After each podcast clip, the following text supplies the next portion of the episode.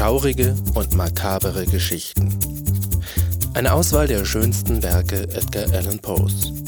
Er ist ein Meister des Grauens, Grotesken, Makaberen und der Beschreibung menschlicher Abgründe. Aber auch amüsante und unterhaltsame Begebenheiten sind Gegenstand seines Schaffens.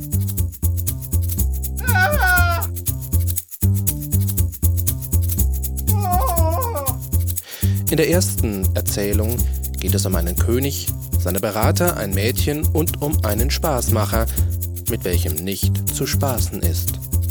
Prinzenbuch. Literatur entdecken.